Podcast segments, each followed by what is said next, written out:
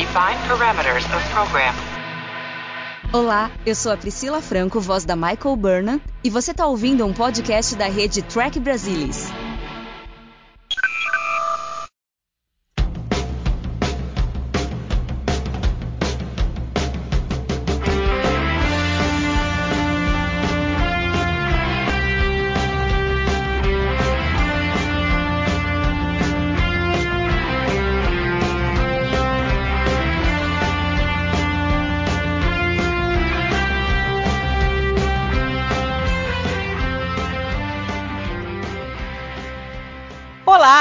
Sejam bem-vindos ao Balde do Odo, o podcast da rede do Trek Brasilis para falar sobre a melhor série de Jornada nas Estrelas, Star Trek Deep Space Nine. E hoje nós vamos falar sobre o 16º episódio da primeira temporada, The Forsaken, que a gente tem a participação especial da Majel Barrett como Luxuana Troy. Será que isso foi uma boa ideia? Para conversar sobre esse assunto e todo o resto do episódio, eu tenho aqui hoje comigo Luiz Castanheira, presidente do fã-clube da Luxuana Troy. Boa noite. meu Deus, já começou. E Alexandre Bortolucci. Olá a todos, um prazer mais uma vez estar aqui com vocês. Então quer dizer, Castanha, que você é o presidente do fã-clube da Luxuana. Mas sabe o que eu vou dizer? Que é, do revendo. Espelho, do espelho, entendi. Revendo esse episódio, eu acho que a parte da Luxana e do Odo é muito boa. Eu gosto. Eu não acho ruim, não. Eu acho que nesse episódio ela não tem as características irritantes é, que criaram para essa personagem, é, ao contrário de outros episódios da nova geração e de propriamente de Deep Space Nine. É, mas tem uma parte que é muito ruim do episódio, que é a parte dos embaixadores embaixadores. Mas vamos lá, então já que você é o presidente do fã-clube da Luxona, você concorda comigo ou você acha que não consegue se salvar aí a participação dela? Sendo bem direto, ela normalmente é escrita como geralmente ela é escrita como caçadora de homens. Eu imagino que existem variações, eu acho que acho que é Cost of Living, né? Seria uma variação eu acho que o Dark Page, que seria um pouco depois na sétima temporada, talvez uma variação. Mas a memória que a gente tem, é, às vezes trai um pouco, né? Porque a memória que a gente tem daquela persona, daquela caçadora de homens, geralmente tendo foco ali o Capitão Picard, é muito irritante, porque é escrita de uma maneira é, inclemente, né? Aquela piruona inclemente, sem, sem dar uma trégua. E é incrível que a pessoa não tem tato e a pessoa é telepata. É um negócio muito bizarro. Eu acho extremamente ruim. E aqui no segmento, é, do, eu estou falando aqui do que deve ser, acho que nós três devemos considerar, imagino que nós consideremos a trama principal do segmento. De certa maneira começa assim, né? E existe um momento lá no, no elevador, é bem conveniente e tal, que tem alguma coisa que eu, que eu não vou dizer que fez muito por mim. Eu acho que o que a gente espera, para o que a gente espera, foi uma coisa um pouco melhor do que a gente espera tipicamente da personagem, mas não salva o episódio, digamos assim, porque eu acho que o episódio tem muitos problemas. Não? Loxana não é um deles. E, além de tudo, talvez até antes de tudo isso, é, é chato ter a Loxana aí. Como foi chato ter o Kill, como foi chato ter algum um ou outro elemento da TNG nessa primeira temporada, né? Se queriam usar um one um bait da TNG que fizesse só o piloto, teve o Free Fire Nine, teve o Picard, tem o O'Brien se juntando ao elenco, entendeu? Mas talvez fosse melhor cortar ali, mas trazer mais e mais elementos da TNG, assim, é, não é uma boa manobra e, e não foi suficiente, assim, essa coisa meio um sitcom, uma coisa assim, né? Uma coisa é, dos dois, ou, ou do Luxana, não, não foi suficiente para resolver o segmento. E o resto do menu foi uma trama dos embaixadores bastante mal escrita, né? Que eles tiveram que fazer os embaixadores muito turrões e o Bastir muito enrolado no começo para tentar uma reviravolta que não, não, se sabe bem o que foi, teve uma falsa encrenca, e o Bastir fez algo que ninguém sabe o que foi, e a parte do filhote lá, da sonda, também foi bem fraquinha, sabe? Hum, não sei, precisaria reescrever ou, ou, ter uma ideia um pouco mais robusta e expandir, talvez para comer um episódio todo, como um primeiro contato diferenciado, talvez juntando com os embaixadores buscando informações do quadrante gama. É a pincelada aí do episódio como um todo aí, eu não sei, a parte do elevador não me convence a, a garantir uma recomendação para o episódio, não. E você, Ale, você teve essa mesma sensação ou você tem uma opinião diferente do Castanha? Não, eu tenho uma opinião um pouco diferente. Eu concordo com o Castanha que, infelizmente, a trama do alienígena ali, né, do, enfim, do filhote, enfim, o alienígena artificial, vamos dizer assim, é como se fosse um vírus lá de computador, foi muito pouco inspirado, acabou levando, enfim, algumas conveniências, né, é, de roteiro, aliás, conveniências demais, né? Porque se a gente for pensar, toda a encrenca que foi criada, né, e que colocou os personagens nas situações, vamos dizer assim, necessárias para que o roteiro funcionasse, foram muito convenientes, né, muito forçadas. O próprio defeito no elevador primeiro, lá para o Odo ficar preso com a Luaxana no elevador, e posteriormente ali o incêndio, né, no exato corredor onde estavam os embaixadores ali e o Bashir. O restante da estação não sofreu de forma tão pesada, não ser ali com a falta de energia, eventualmente. Então, é, essa parte do episódio em si, é, de fato, me incomodou, né?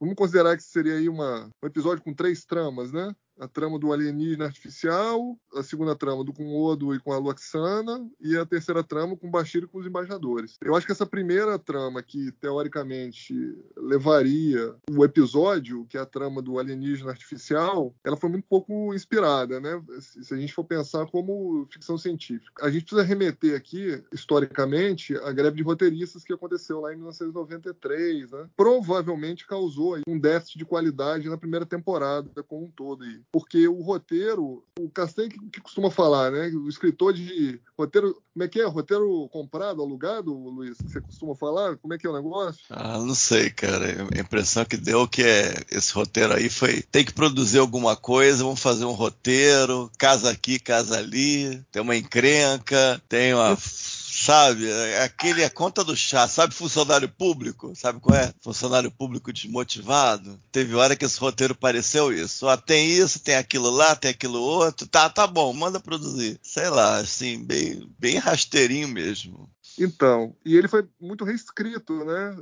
Pelo próprio Michael Piller, né? Michael Piller precisou colocar a mão na massa, literalmente, mais uma vez e sobretudo ali no primeiro ato para tentar dar uma acertada, enfim. Diz que ele escreveu praticamente tudo ali até aquela cena da Luxana com o Odo na delegacia. Então, essa primeira trama aí a gente tem problemas, como disse, pouco inspirada. A trama do Bashir com os embaixadores, ela é bem forçadinha, mas eu preciso confessar que eu gosto do desfecho dela. Eu achei engraçadinho. Confesso que não me causa tantos problemas assim, principalmente porque a gente tem o desfecho praticamente junto ali com o que estava acontecendo elevador, né? E eu começo a achar o episódio interessante, ou gosto do episódio, quando eu começo a voltar para ver a cena de novo. Então, hum. eu voltei para ver algumas vezes essa cena do Basti saindo lá do daquele conduíte lá com os embaixadores, enfim, aquela parte surpreendente do episódio. Are you all right? Here, take my hand, Madam Ambassador.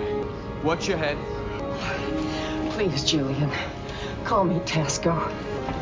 Ambassador, are you all right? Yes, thanks to Julian.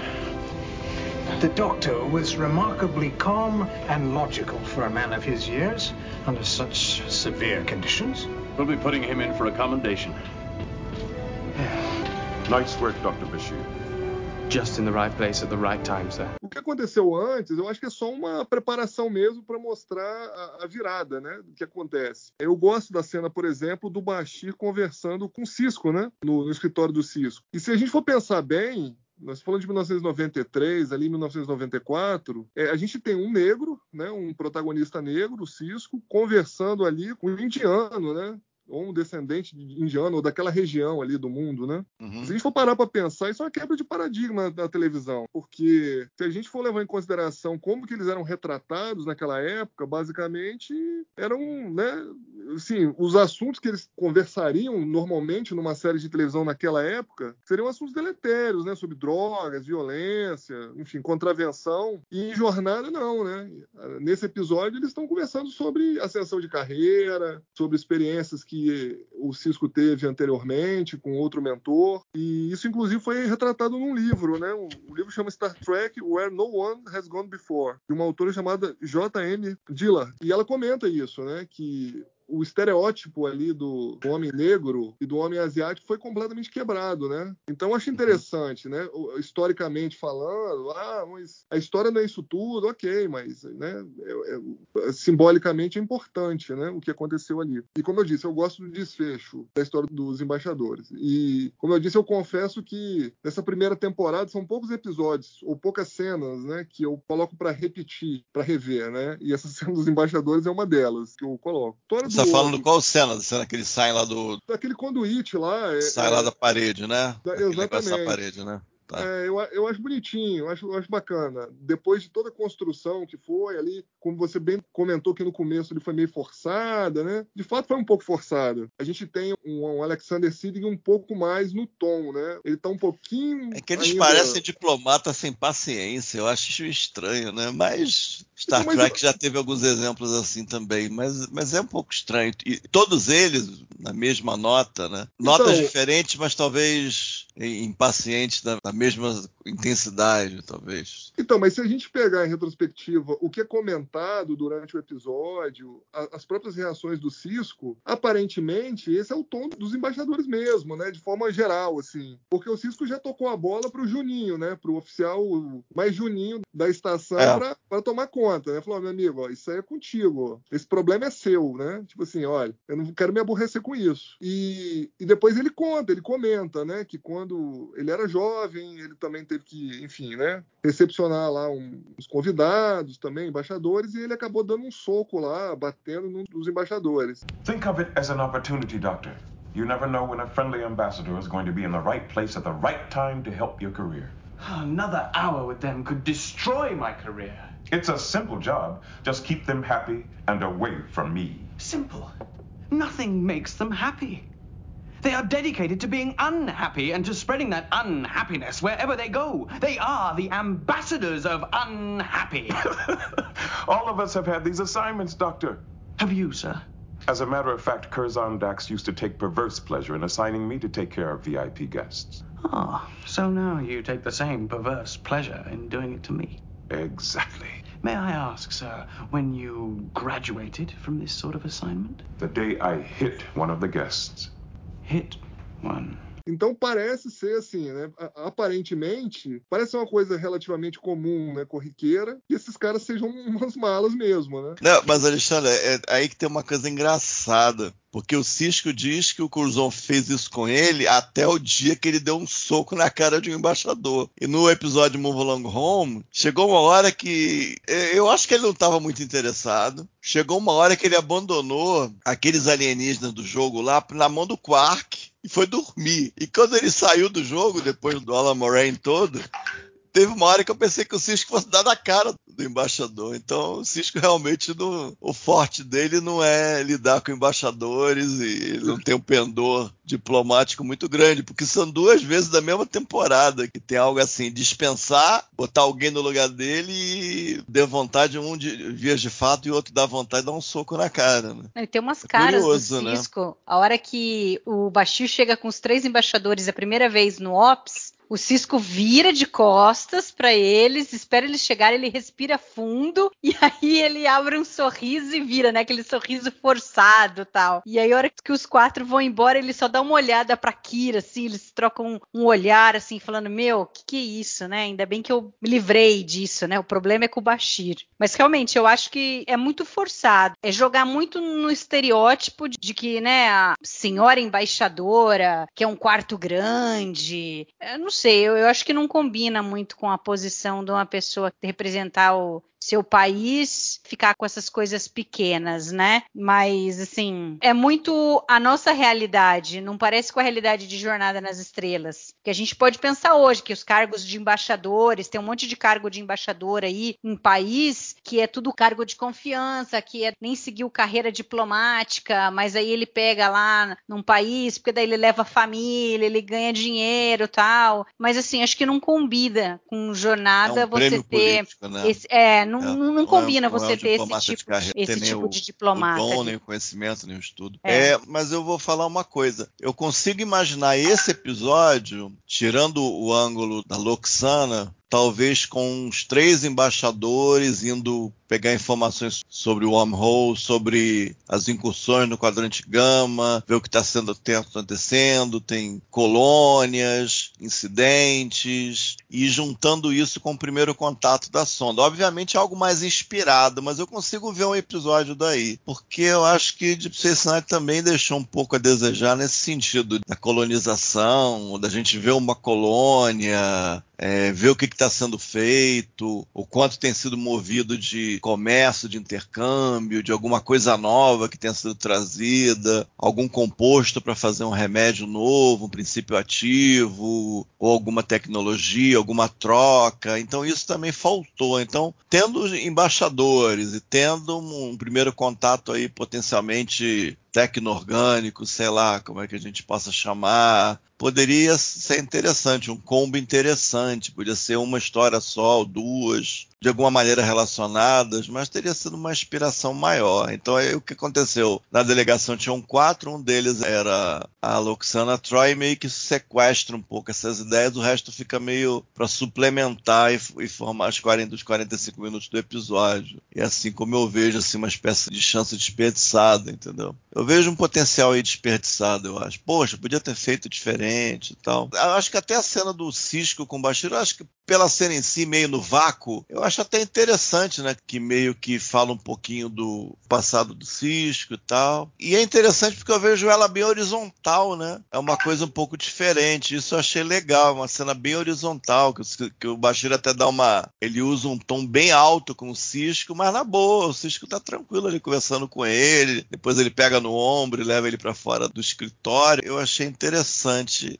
sob esse ponto de vista essa cena. Eu acho que a gente tem boas interações né, entre a tripulação nesse episódio. Se a gente for pensar, essa que você fez questão de frisar aí, do Cício com o Bashir, parecia já haver um entrosamento maior né, entre a, a tripulação. Né? Parece que os atores em si estavam um pouco mais à vontade. A gente tem o O'Brien ali com o Cisco e com, com a Dax, falando ali sobre o computador. O próprio Odo e Cisco, eles têm uma cena bacana, né? Que o, o Odo vai lá reclamar da Loxana pro Cisco. Enfim, eu achei também bacana a interação, bem natural, né? Parece que eles estão realmente conversando, é, é, realmente, né? Realidade ali. E essa cena que você já frisou aí do Cisco com o Bashir, eu também acho bacana. Como você diz, bem horizontal ali. Não, eu, que- e o Cisco bem nas duas cenas, eu acho. assim. Sim. É, foi, foi muito bem. Bem, bem, O- bem nas duas cenas, eu gostei. Isso, isso. O- bem relaxado, né? Olha, Uhum. né? explicando. É que o Odo, aí o Odo começa a falar certas coisas, ele meio que pensa assim, será que eu falo alguma coisa? Não, não vai ter jeito, não vai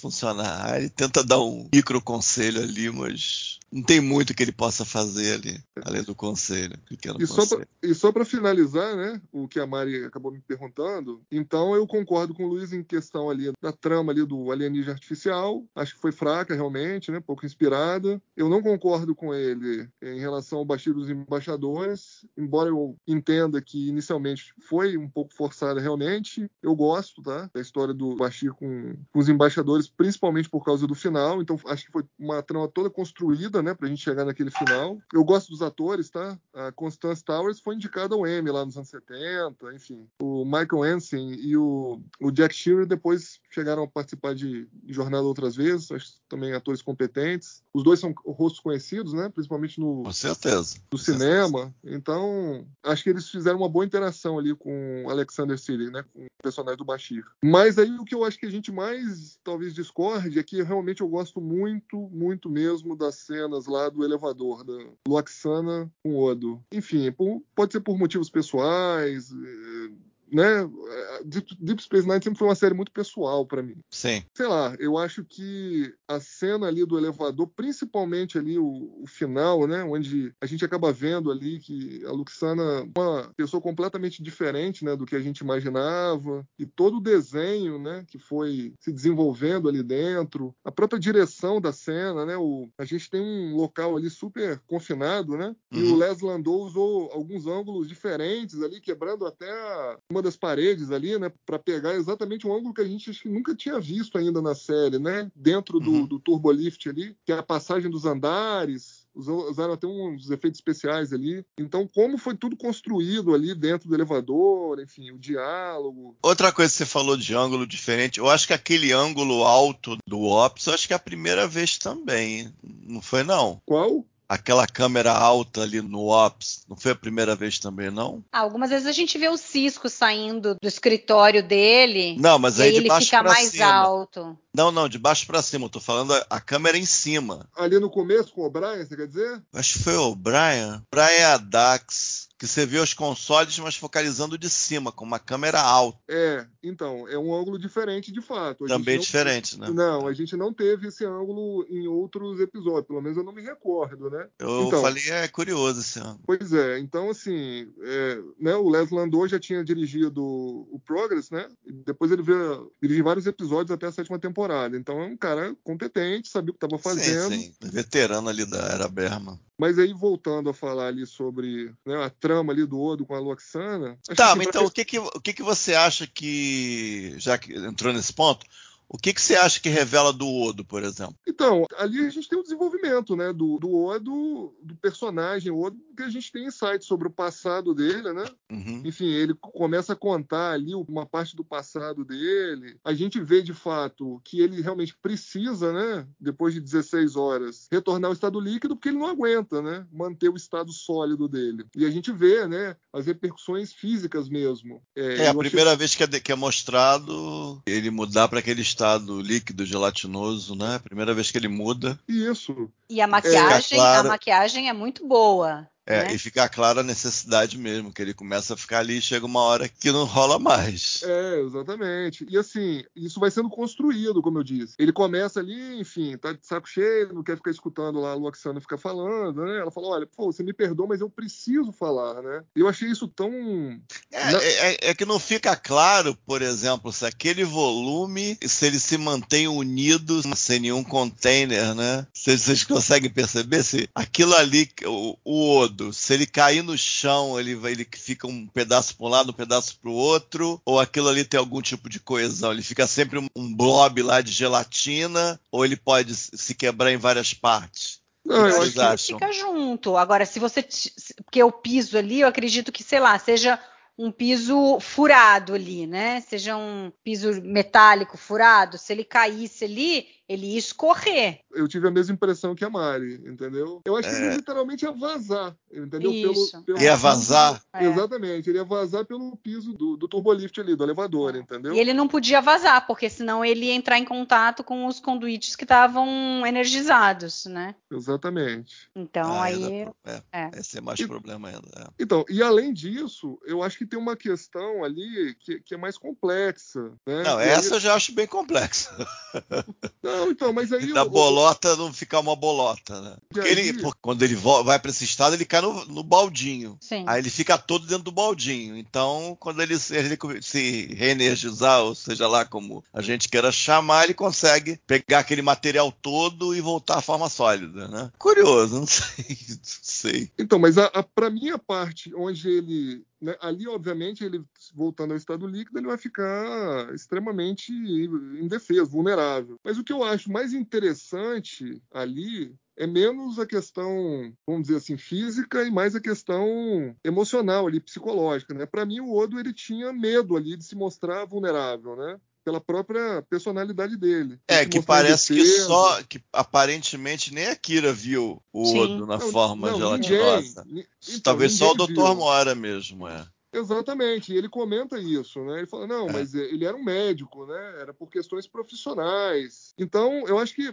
fazendo uma analogia, né? Ele, enfim, ele tinha medo de se mostrar vulnerável, indefeso. Ele foi amparado ali pela Luoxano. E, assim, ela retirou a peruca, né? Que ela usava, dando aquele primeiro passo é, simbólico ali da retirada da própria armadura, né? Tava estendendo a mão para ele, né? Demonstrando empatia e que, que ela poderia ajudar ele, né? Eu acho essa cena muito poderosa. Pois é. Eu acho que tem um impacto muito grande. Odo, turn around.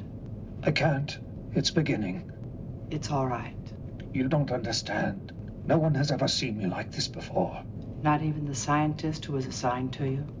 That was different. It was only research to him. But you don't have to be ashamed with me. I'm not ashamed. It's a private matter, that's all. How can I make it easier for you? You can't. I'm fine. What's that? My hair? No one's ever seen me like this. Why? It looks fine. It looks ordinary. I've never cared to be ordinary. So you see, Odo, even we non shapeshifters have to change who we are once in a while. You are not at all what I expected. No one's ever paid me a greater compliment. Então, e assim, eu acho que pro Odo era assim assustador, né, ter que mostrar o, o que ele era realmente, né, e principalmente pedir ajuda, que ele acabou nem precisando pedir, né, ele só, ele só precisou aceitar. E para mim assim a cena é muito tocante, né, porque assim não é fácil é, a gente demonstrar quem a gente é realmente, né? Nossas fraquezas, mesmo para as pessoas mais próximas assim da gente, né? Por receio da gente ser julgado. E a Luxana não julgou, né? É, Ela só estava lá, disponível, é, enfim, demonstrou ali aquela compaixão genuína, né? E o interesse em ajudar o Odo. E eles dividiram um momento muito íntimo, onde os dois eles acabaram demonstrando um para o outro ali coisas que ninguém mais havia visto, né? Luxana... e vocês entenderam a passagem do tempo? Sim, foi pelo menos umas quatro horas que eles É, ficaram lá dentro. horas, foram várias É, mas, horas. mas o que que marca a passagem do tempo fora dali? É que eu só vi o episódio uma vez agora. Não, Agora isso tá me ocorrendo. Eles citam, O né? O'Brien Eles fala- citam. O O'Brien fala pro computador fazer alguma coisa e demora? Não, ele fala que vai precisar de algumas horas para poder acertar lá, enfim, o, a passagem de energia para o turbolift. A Kira avisa o Odo que vai demorar. Ele fala quanto tempo? Ela fala, ó, a gente não sabe exatamente. Só não, que não, aí mas isso é muito antes, Alexandre. não, então, Eu tô aí- falando desde o momento que ele vai pra forma gelatinosa. Ah, esse daí não tem marcação. Não, não, aí não- Isso aí é. não, não é falado. Tem como saber, né? Não, Não, ela não Supõe-se um tempo razoável, né? Cena em que ele sucumbe ali, volta ao estado líquido e a Luxana abriga ele ali no vestido, pô, é super tocante pra mim. Assim, pra Ah. mim é uma das, das cenas mais sensíveis da história de Jornada, assim, honestamente. E assim, seria o momento, quem nunca, né? Mas aqui, assim, seria, aqui é o contrário, né?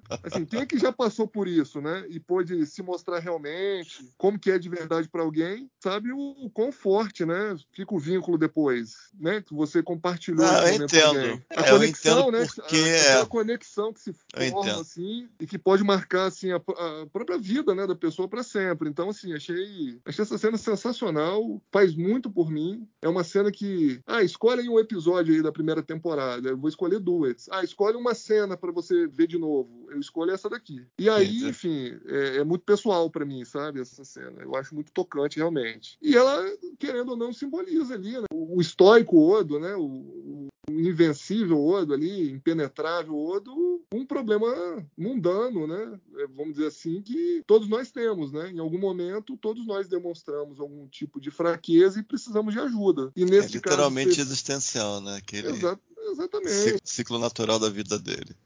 É, e o ciclo natural de qualquer vida senciente conhecida até hoje. É, metaforicamente, é. Metaforicamente, a gente Então. pode imaginar várias situações análogas até é, fora do sci-fi acontecendo ali. né? Entendo. Então, é, eu gosto muito mesmo. É, eu acho que. Não, eu entendo, eu entendo essa cena, eu entendo mais intelectualmente do que de coração. Se realmente eu não, não gosto muito da personagem e tal. Mas eu acho interessante, eu acho interessante a atuação do René. Eu acho que a cena em si, a coisa dela pegar o Odo ali transmutado, eu acho que foi muito bem feito. Até hoje eu acho que o, o efeito visual é bom até, até hoje, eu acho muito bem feito. É, e, e dá para entender como eles criaram esse laço para ser, a- apesar do ser contrário, eu sou contrário até a existência desse episódio, mas eu consigo entender porque que eles se reencontram depois e tal, por causa desse encontro, né? Dessa experiência, do, né? É, experiência que eles compartilharam. Né? E é bonito, fica bonito o efeito especial, porque ela tá com um vestido vermelho também, né? E uhum. ali o, o, cenário em torno é totalmente árido ali, né? Não tem cor ali, enfim, aquela cor metálica ali do Turbolift. E ali o figurinista acertou ali, botou um vestido vermelho bacana, bonito. E aquela cena que você disse aí do efeito especial é, continua sendo é, muito boa, né? Sim, foi feito com bastante cuidado. Com certeza feito bastante então, cuidado. Então, então, Sem dúvida nenhuma. E você comentou aí da atuação do René, né? O René, assim, fez muito para muitos atores em Deep Space Nine, né? Porque. É que ele... aquela atuação, geralmente o cara. Acho que foi. Tem um filme do Clint Eastwood, não sei se é Onde se Madison. Se eu não me engano, a parte mais dramática do personagem dele, ele faz de costas, né? Aí eu lembro um pouco ali do René de costas fazendo aquilo ali. E não vira, né? Na realidade, eu acho que a câmera que muda o, o eixo da câmera. A câmera muda. E, é, aí ela oferece a. É, aí ele não vira, aí ela oferece a peruca, né? É interessante, até a cinematografia é interessante ali. É, eu acho que ele, ele, é fera mesmo, gente. É, é difícil o cara, sei lá, dar uma, uma fala fora, assim assim. O cara é, é muito fera mesmo. E, e aí a teoria. mostrou mais uma vez a qualidade dele. Então, aí vem minha teoria do. Se colocar ele para contracenar com hidrante, né? O hidrante vai bem na cena. Né? contracenar com Mor, será?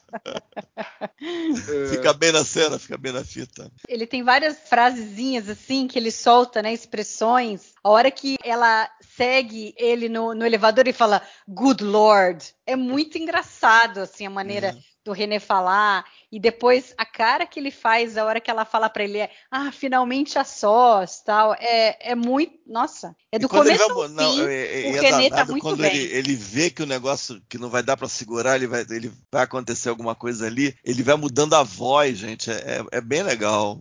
É. Uhum. É bem legal a atuação. É. Ah, ele sem paciência de ouvi-la, aí ele passa a perceber que não tem jeito, então acho que ele lembra do que o Cisco falou para ele que ele não pode causar um incidente diplomático, que ele tem que ter delicadeza. Então ele fala: não, vai, vou aguentar aqui, né? Mas assim, ele olhando assim pro infinito. Ah, não, não tem vê que ele não, que... que ele não tá, que ele depois... não tá prestando atenção, porque ele tá se concentrando, porque ele tá vendo é, que ele tá chegando no momento. Amor com Ferengue, né? É, ele ela finge que, que ele, ele, ele, ele, apaga aquilo, eu, Aliás, né? eu nem lembro se ela fez amor com Ferengue, ela fez? Fez. Quem lembra fez. do episódio? Lembra? Fez mesmo? Fez, ah, fez. eu já não sei. O episódio da nova Eu não lembrava direito do episódio. Deve ser o homenagem a Troy, né? Se eu não me engano. Aí é, a Kira falou que tem. Não sei, tem uns cabos soltos lá, alguma coisa. Pode dar problema se ele tentar né, passar por ali. E aí ele começa a olhar em volta qual será a voltagem desses cabos mesmo, né? Pois é. Terrível, né? Coitado do outro, gente. Coitado é. do Mas assim, essa cena aí eu acho que faz muito pra personagem da Luxana. Porque na nova geração e no início desse episódio, a gente sempre é levado a ficar envergonhado por ela. Pela maneira como ela dá em cima dos homens, assim mostra que, que ela é uma pessoa solitária e talvez essa seja a maneira que ela tem de ter uma interação com as pessoas. Eu não quero falar muito sobre isso, porque na realidade eu não lembro se eu, se eu cheguei a assistir algum episódio da nova geração com ela. E se eu assisti, eu não lembro, então não, não tenho como é, dizer é... melhor sobre a personagem em si. Mas a sensação que eu tenho é essa, de que ela é, é muito assim pejorativa a maneira como trabalham com ela. E aí, nesse episódio, eu acho que faz muito. Na, na, cena ali, quando ela se mostra vulnerável, porque ela vê que o Odo tá vulnerável e que ele não quer admitir isso, e ela passa por cima de um monte de coisa dela para mostrar a sua vulnerabilidade. E é muito legal que daí o Odo fala para ela: ah, você não era o que eu esperava. E aí ela retruca, dizendo que nunca ninguém fez um elogio maior a ela do que esse. E ele também elogia né? ela quando ela tira a peruca e ele olha para ela e fala: né? Você é bonita, né? Você não, não, não, tem nenhum problema, né? Sem peruca, né? E ela fala assim: não, mas eu sou normal e eu comum. nunca quis ser normal, é, é, comum, né? Eu nunca é. quis ser comum. Então, assim, eu, eu acho que é muito interessante essa discussão. Eleva o nível da personagem. Agora, eu não lembro mais Fascination, é. Muse mas a sensação que eu tenho é que, que não, não são também bons episódios. Não engano, é... então, eu não sei se é, é quebram é tipo, isso que construíram todo mundo, episódio. todo mundo querendo pegar todo mundo, aí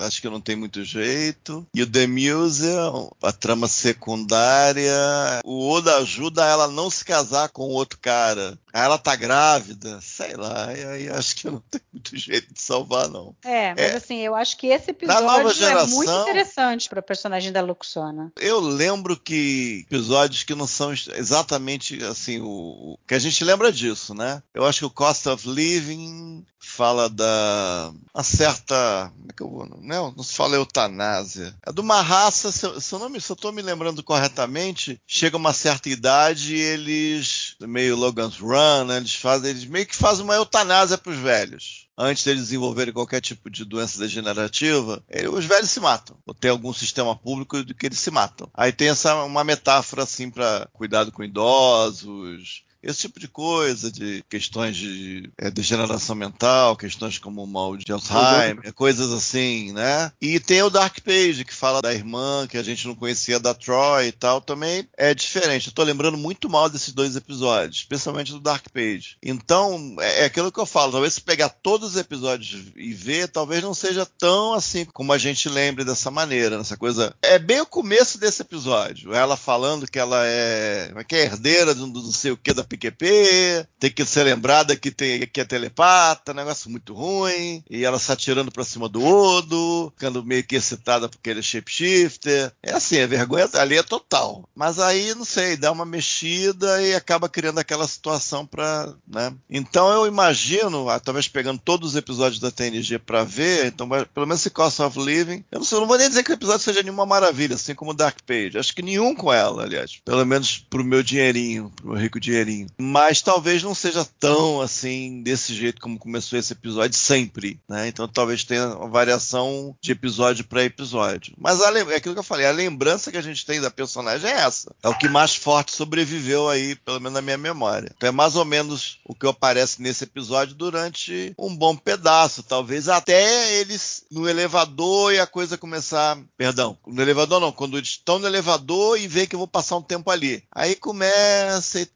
tal, aí, aí ver esse, esse, essa outra situação. Eu gosto bastante desse início porque provoca no Odo coisas que ele não está acostumado. Ele é um cara sempre reservado, ele acha que romance, relacionamento são coisas que são perda de tempo, né? A própria conversa dele com o Cisco. Então eu gosto, né? Ele, ele tá assim apavorado ali, né? Ele não sabe o que fazer, como que ele vai dizer para ela que ele não quer nada com ela e ela é daquele jeito que não aceita não como resposta, né? Ele, ele não sabe agir. Eu gosto disso no Odo. Eu gosto que depois mais para frente ele vai começar a aprender o que que é ter relacionamento com uma pessoa e que vai culminar no relacionamento dele com a Kira. Então eu gosto disso, eu gosto desse início, né? Eu acho legal quando a, a conversa que ele fala não, eu sou um, não é ela fala para ele, né? Ah, você é um homem discreto, tal. E aí ele conta como antes a maneira dele tentar interagir com as pessoas era, era ser a atração da festa e que no fim foi algo que ele passou a odiar, né? E é interessante que ele menciona que ele se transforma numa cadeira, que ele se transforma lá num tipo de um gato, né? Algum animal bajoriano ali, sei lá, o cardassiano. Mas ele não fala nada do truque do pescoço cardassiano, que é algo que a gente vai fala, acho que Necessary Evil, talvez, é a primeira vez que eles falam sobre isso. Mas o eu... Necessary Evil ou é aquele Abandoned?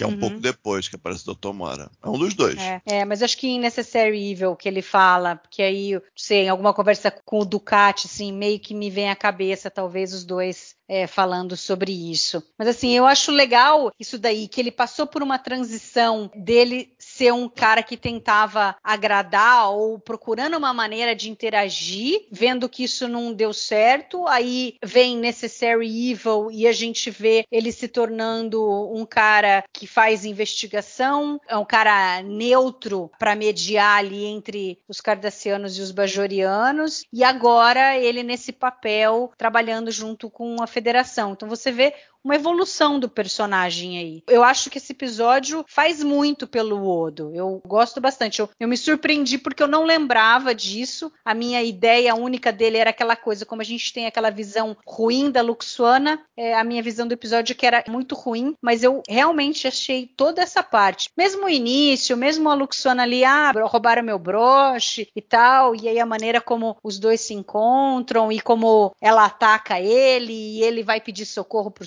Cisco. Eu realmente acho que é uma evolução ali e que culmina numa cena fantástica e muito poderosa é, no final, quando ele sucumbe e tem que regenerar mesmo. Cê, cê, Ale, você tem essa impressão também? Falando assim agora especificamente do Odo? Tenho. Eu acho que a gente passou aí alguns bons minutos falando, né, sobre insights que foram trazidos por esse episódio, né, da caracterização do Odo, né, do desenvolvimento dele como personagem. Esse episódio fez muito por ele, né, como você disse. Ele vai se desenvolver como, enfim, um ser vivo, né? Ah, eu não gosto de relacionamento. Ele teve uma, vamos dizer assim, uma amostra de que as coisas podiam ser diferentes, né? Ele viu lá, achava que a Luaxana fosse de um jeito e descobriu que ela era na verdade, uma pessoa diferente. Então, talvez por isso, a primeira semente de um eventual relacionamento foi colocada aqui para ele, né? E no final ela dá deixa ainda, né? Olha, ele agradece ela, né, pela descrição, ó, te agradeço a descrição, tal, né? A situação que aconteceu no elevador, tal. E ela fala, olha, meu querido, da próxima vez você vai ter muito mais do que isso para agradecer, né? Infelizmente é uma profecia não cumprida, né? Porque lá o próximo episódio com ela, lá no festival lá da, da gratidão lá, bajoriano, né? É todo mundo não... querendo pegar não, na realidade, eu acho que a trama se baseia nos poderes dela indo fora do controle, não é isso? Você tá lembrando? Sim, sim, é isso, ela dá uma dor de cabeça. É isso mesmo, né? É, os, os, poderes telepáticos dela ficam. Nossa, só de falar então, eu fico com vergonha já. Não, então, mas assim, falando especificamente dela, infelizmente o único lampejo de, vamos dizer assim, né, de caracterização bacana foi nesse episódio. Depois, infelizmente, a gente voltou ao lugar comum que era lá a caracterização da Luoxana como um certo tom de vulgaridade lá, enfim, como a Mari você já comentou, né? Mas falando do Odo especificamente. É, o Odo teve alguma coisa com essa, com a Luoxana, teve. É, eu não lembro, né? Ele tem um relacionamento. Teve com aquela no. Com uma moça, com, aquela, aquele. Ele tava sólido né? Ele tava sem os poderes de transmorfo. Aí teve relacionamento com aquela mulher, esqueci o nome do episódio. Até que ela era uma espiã e acaba, quando recupera as memórias, ela não reconhece mais ele. Eu acho que é isso, se eu não me engano. Depois teve a fundadora, de certa maneira, né? E depois teve a Kira. Assim para valer, porque provavelmente ele já, ele já sentia algo pela Kira desde o Necessário Evil. Provavelmente. Né? Desde aquela época. Ele já sentia alguma coisa por ela. Algo. Mas para valer foi a última, né? Ao longo da série foi a última. Então essa foi, foi, o primeiro momento, assim. É, porque realmente ele fala de um jeito de relacionamento, assim, olhando muito de fora, como se fosse uma coisa, né? Não, isso não é para mim, isso é ridículo, isso é isso, é aquilo, né? já sabendo todas as respostas e sem nem querer molhar o pé na, na piscina do negócio. Aí ele muda, vai mudando aos poucos, imagino. Falando em molhar o pé, tem uma cena. Porque, assim, em geral, nesses episódios mais cômicos, assim, dessa primeira temporada de Deep Space Nine, eu não consigo achar graça das piadinhas, né? Eu acabo achando, assim, as coisas que eles fazem com o Bashir e tal, eu acabo achando, assim, uma coisa vergonha alheia e tal. Mas nesse episódio, todas as piadinhas da Luxona com o Odo, eu acho engraçado, né? Que daí a hora que ele fala, não, porque a cada 16 horas eu me transformo em líquido, né? Aí ela fala assim, ah, mas eu sei nadar. Every 16 hours I turn into a liquid. I can swim. Eu chorei de rir. Pode ser meio bobo assim e tal, mas. É bobo. Mas eu, no mas fim, é, no fim não sei. Não me pareceu uma coisa ruim, sabe? Porque em geral eu tenho, assim, um radar para essas coisas e, e, essas coisas em geral não me agradam. Mas nessa cena em si eu não tive problema com ela. Eu achei engraçado. Porque é, essa da voltagem eu ri mais do que eu de tentar dispensá-la, entendeu? E ela tem sempre uma resposta para ele. Eu achei isso muito bom. É, de forma geral eu também gostei. É o que a Mari falou. Como ele, enfim, tinha alguma dificuldade, né, em se relacionar, de forma geral ele tem, né, dificuldade em se relacionar fora ali do espectro profissional, vamos dizer assim. E ela não, né? Ela tá acostumada, né, pela ficha corrida dela, vamos dizer assim. É, é mal bem ela é embaixadora, né? É, Mal ou e bem, aí- ela é embaixadora, né? Então, Devia ser o trabalho tinha- dela se relacionar. Então, e ela tinha a resposta rápida na ponta da língua pra ele, né? Ainda é Ele telepata. ficava Se bem com o Odo, eu acho que não, não deve funcionar, né? Não, não A funciona. telepatia não não, deve funcionar.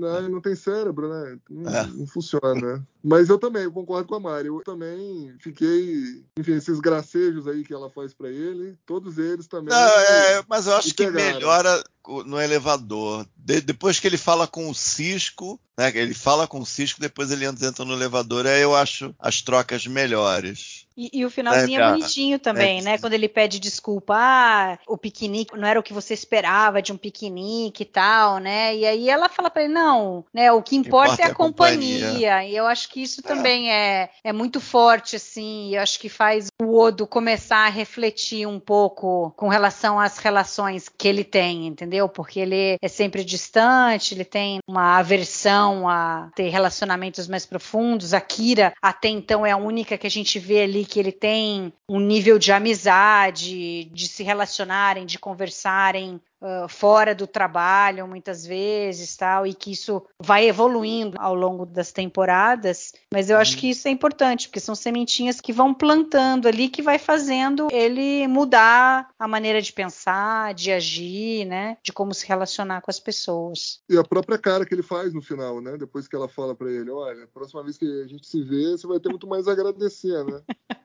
Aí ela sai, passa a mão no rosto dele e sai fora. Aí ele faz uma certa cara de assim, de, de assim, tô, tô, tô curioso, né? Tô, tô querendo com satisfação saber o qual que vai ser, entendeu? Então Uhum. é interessante essa mudança, a postura dele, né, com ela. Então ali desenvolveu, né, o personagem. E a gente, como eu disse, viu muitos insights sobre a vida dele, sobre a psique dele, sobre a forma dele agir. Então nesse ponto foi um episódio muito rico para ele. Eu acho que essa trama é vencedora. Essa trama é muito vencedora para mim. Uma pena que as outras duas realmente não conseguiram se equiparar com ela, né? Eu acho que lá o do computador, da sonda, realmente ficou muita coisa assim, muita ponta solta. Qual o propósito dessa sonda? Por que, que ela chegou ali? Se aquela entidade ali, Que sei lá, aquela estranho, né? inteligência Porque- artificial, ela em algum momento conseguiria evoluir e se comunicar, né? Não, não tem um a propósito. sonda tem um computador, tem poder computacional bem alto para uma sonda. Porque acho que era para traz- guardar aquela entidade não biológica que provavelmente que talvez parece- fosse parece crescer ali uma entidade dentro. super simples. Nada demais a entidade em si. É, é- é meio estranho, né? É, mas ela era capaz que- de controlar tudo do computador da estação. Ela tomou conta do computador da estação. Ela fez o que ela quis ali. Ela desligou luz, desligou energia, detonou o replicador, parou com o turbo elevador, entendeu? Então, quer dizer, é- é- na realidade podia ser uma entidade, vir a ser uma entidade muito poderosa. Eles só não chegaram no ponto de começar a se comunicar, né? Não tiveram isso. Então, por isso que acho que é meio fraco. Porque aí foi o que É você que, falou. é que parece É que o O'Brien pra- sacramenta que ela não é, não é senciente. Ela É. é uma criatura nesses termos, mas Mas por quê? fazendo aquilo mais ou menos por instinto, talvez. mas porque não conseguiu se comunicar, né? Então não Ou se sabe. Não, ou, talvez a forma de comunicação dela seja essa, né? Olha,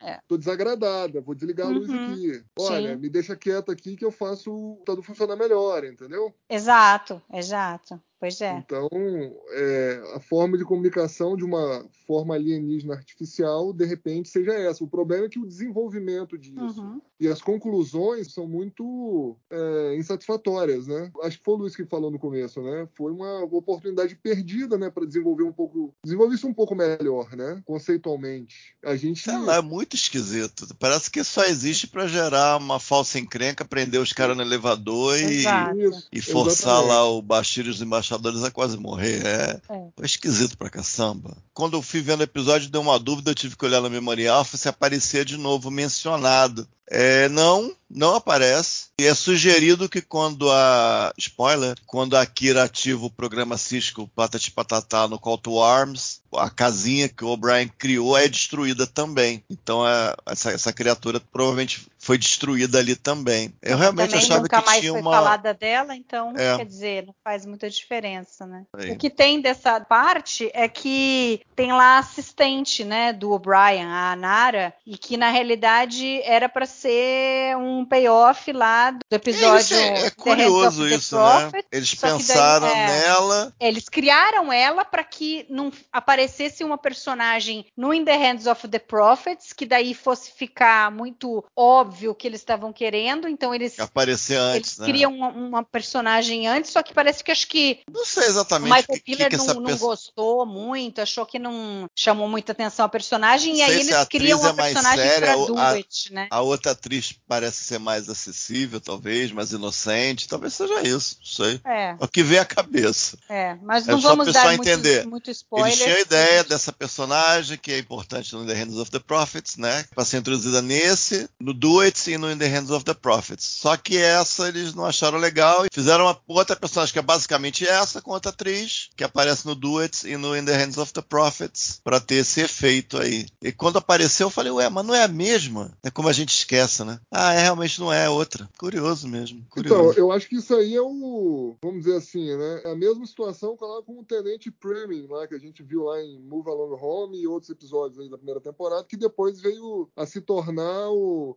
o embrião do Michael Eddington, né? Mais pra frente, entendeu? É. Mesma coisa. É, no caso aí foi mais próximo, né? O episódio e tal. Era uma coisa mais pontual essa que eles queriam, né? E aí não deu certo a atriz, sei lá, e trocaram. É a mesma coisa com a filha do Ducati também, que foi trocada três vezes, né? A atriz, né? pra A atriz foi trocada a três vezes. né? Bizarro, mas Entendeu? foi trocada três vezes. É, pois E a é. mãe do Quark duas vezes. Agora, é- é- eu achei uma coisa esquisita que acontece ali, porque o Cisco, a hora que eles que aparece a sonda tal, e eles estão ali discutindo, aí a Dax quer trazer a sonda para uma área de carga para ela poder estudar melhor, e o Cisco fala: "Não, não, não, a gente não sabe, né, o que que é, tal". Mas aí ele fala pro O'Brien é, fazer o download das informações do computador. Quer dizer, é meio contraditório, né? Se você não vai trazer a sonda para dentro da estação para isolar, para poder estudar isolado, no mínimo que a gente poderia imaginar é que você teria um computador à parte para fazer isso, né? Como é que você pega e põe dados de um computador estranho, alienígena, que você não conhece, nunca viu, dentro do computador principal da estação? Óbvio que daí não ia ter história, né?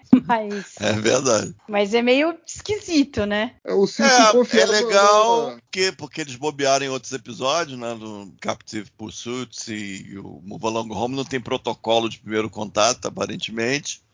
Mas logo em seguida, ah, baixa aí o negócio. Sei lá. é. Não, mas aí é porque o Cisco confiava na versão Windows 482, entendeu? Aí ele achava Ah, é? que Do o- antivírus? o- É. É, o, o É, pode ser. Do, do, do Windows versão 482 ia funcionar, entendeu? Não funcionou, né? Agora, a cena anterior a essa é engraçadinha, né? Que a Dax começa a falar o que vai fazer não sei o quê. e aí, o, de novo, bobão, né? O vulcano, baixador bobão. Não, porque eu acho que essa moça aí, não sei o quê. Aí o Bashir pega ele e segura assim, ó. Essa moça tem 300 anos. É 300 anos de experiência, meu querido. É. É, Recolha-se a sua insignificância, entendeu? Obviously, the young woman doesn't have the necessary experience. Perhaps I can. The young woman over there has over 300 years' experience, Ambassador.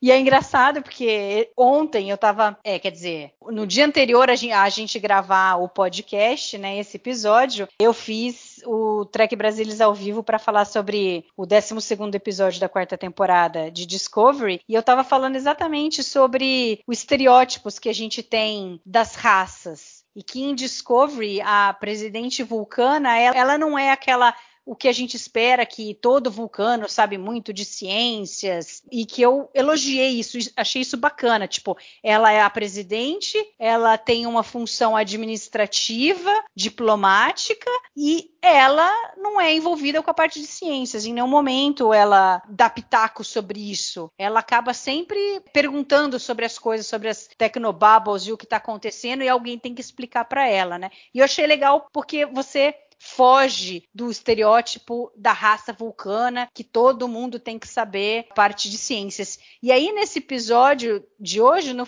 The Forsaken, é exatamente esse estereótipo, porque o cara é vulcano diplomata, mas ele é aquela coisa do que o Sabe cara sabe. tudo. É, porque aí, a hora que o Bashir comenta que ele estava fazendo, a, né, ele inventa que o Cisco tá ocupado porque tá fazendo uma varredura total no sistema, tal. Ele não, mas que tipo de varredura? Porque eu quero ver, porque isso é interessante. E aí a hora que eles estão vendo a, a sonda, o que que vai fazer? Ele também quer dar pitaco, então é aquela coisa meio rasa, né? Aquela coisa 2D das raças em Star Isso é Trek ruim. que às vezes incomoda um pouco, né? Que você faz sempre ser do mesmo jeito. Ô Castanha, você tem Fala. mais alguma coisa nesse episódio que você gostaria de comentar ou você acha que Não, assim. você tinha pensado a gente já passou por tudo? Eu acho que sim. Participação da Loxana, o- a trama é dessa forma de vida. E a, e a crítica, né? do- acho que no fundo é mais as duas críticas de trazer mais uma vez um personagem da TNG e mais uma vez talvez desperdiçar a questão nuclear da série, da fenda espacial, do pessoal indo e vindo, trazendo coisas, levando coisas, de talvez gerando riqueza, colonizando planetas, oportunidade desperdiçada. Talvez isso que pegue mais mal para esse episódio, né? Que você vê, poxa, quase tinha os embaixadores, podia ter ido além e tal. Talvez a coisa mais, até mais severa, mais séria do que a presença da Loxana, a presença de alguém da TNG mais uma vez. Bem característico, talvez, da TNG, né? Assim como o Kill, um personagem bem característico da TNG, a, a Loxana. É, acho que isso é o que mais me incomoda nesses episódios mais fracos da primeira temporada de Deep Space Nine, é que é, são a- as oportunidades perdidas, que você vê que tinham ideias boas, mas que no fim foram desenvolvidas de forma muito fraca, muito ruim, né? Algumas É, e, gente- e além desses convidados especiais, a gente acho que a gente pegou um, um- talvez dois episódios que eram episódios mesmo da época da TNG, que foram, eu acho que Storyteller, e tem mais um que veio recalchutado de eras passadas aí. Então a gente, Sim, reassistindo, é. a gente pegou os óbvios e alguns que não são tão óbvios assim, que também já tinham uma idade avançada na produção da. É, são episódios genéricos, né? Episódios genéricos ali que não casam com a identidade de Deep Space Nine e essa coisa de querer fazer parecido com a nova geração, tal, ao invés de complicado. procurar a sua própria identidade, né? Mas claro, é a primeira temporada, eles estavam achando a sua identidade, então é ok que você tenha esse tipo de episódio, e tal, mas que Também- vai melhorando, né? Tem a idade da série. A série vai fazer 30 anos. Então a gente começa a perceber uma coisa ou outra de né, um número de episódios muito grande. E você tem que ter aquele episódio em produção. E às vezes o roteiro fica meio. É o que dá. Deu pra fazer. Quanto mais o tempo passar, mais aparente isso acaba ficando, né? É um ou outro episódio que eu acho que pela memória decaiu e tal. Aí no final a gente faz um catadão disso aí. E você, Ale, tem mais alguma coisa que você gostaria de trazer aqui sobre esse episódio? Ou você acha que a gente conseguiu passar por todos os assuntos? Não, só por curiosidade aqui, duas coisinhas. Acho que a gente né, debateu bem aí os elementos do episódio. Só por curiosidade, porque eu vim comentando isso, obviamente, durante a primeira temporada inteira, o, o Bashir, mais uma vez, mostra que é um cara extra classe, né? Porque dessa vez ele salva três embaixadores naquele incêndio, enfim, e o Vulcano, no final lá, elogia ele, né? Olha, ele realmente foi muito frio, calculista, né? Pensou rapidamente numa situação de, de crise, enfim, né? Então, mais uma pista aí do que a gente iria descobrir sobre o Ba- Bashir futuramente. Por mais que não, né? Enfim, o desenvolvimento não tenha sido proposital, esses caquinhos aí acabam dando as pistas, né? E a outra curiosidade é que o nome, né, do, do episódio Forsaken em inglês, né? A tradução literal seria abandonado, né? Mas tem um outro significado que é desamparado. Então você pode dizer que em título do episódio poderia estar se relacionando direto à forma de vida alienígena ou ao Odo, né? Porque o Odo se sentiu desamparado, né? No turbo elevador. Então achei interessante também essa dualidade do, do título. Que é que o Odo era um pedaço, era uma porção pequenininha daquela geleia. Ele foi encontrado naquele cinturão, não sei se dentro de uma nave, não sei se flutuando no vácuo, não sei, não sei exatamente. Sim, tem um paralelo, né? Ele É. parece muito com a própria sonda que foi enviada De certa né? maneira, sim. pelo buraco de minhoca e chegou ali. Só que o Odo foi encontrado sozinho, flutuando lá tal. É, se eu não me engano, o Odo também, ele é... Eu acho que o Dr. Mora demorou para estabelecer uma comunicação, se eu não me engano. Que aquilo tinha uma certa propriedade de mudar de forma, mas ele não entendia bem se aquilo era uma inteligência de fato. Eu acho que também tem esse babado. É verdade. É interessante, é verdade. Forsaken. Agora vamos às notas finais, então. Castanha, quantas estrelas para The Forsaken? É, pra mim era é uma estrela, mas não sei, eu não sei se é uma ou é duas. Mas eu vou de uma. Eu, eu- entendo intelectualmente o que, que foi feito ali com o Odo e tal, mas não me pega tanto quanto poderia pegar. E que eu acho que pega alguns ao longo do tempo. E o restante do episódio eu tenho críticas assim, até a parte de trama mesmo. É, vai uma. É, realmente eu não tenho tanto amor pra dar nesse daí, não. E você, Ale? Eu dou duas e meia. Vou ficar entre um e outro e vou dar duas estrelas. Porque eu acabei me surpreendendo e achando melhor do que eu tinha, na minha cabeça de quando eu assisti, né? Há tempos atrás. Bom, então a gente vai terminando aqui o episódio de hoje. Gostaria de agradecer muito é, a discussão que a gente teve aqui com o Luiz Castanheira e o Alexandre. Obrigado. Obrigado, como presidente do fã-clube da Luxana Troy, agradeço a participação de todos, foi inenarrável e eu vou tirar minha peruca e todos vão ver agora. Obrigado.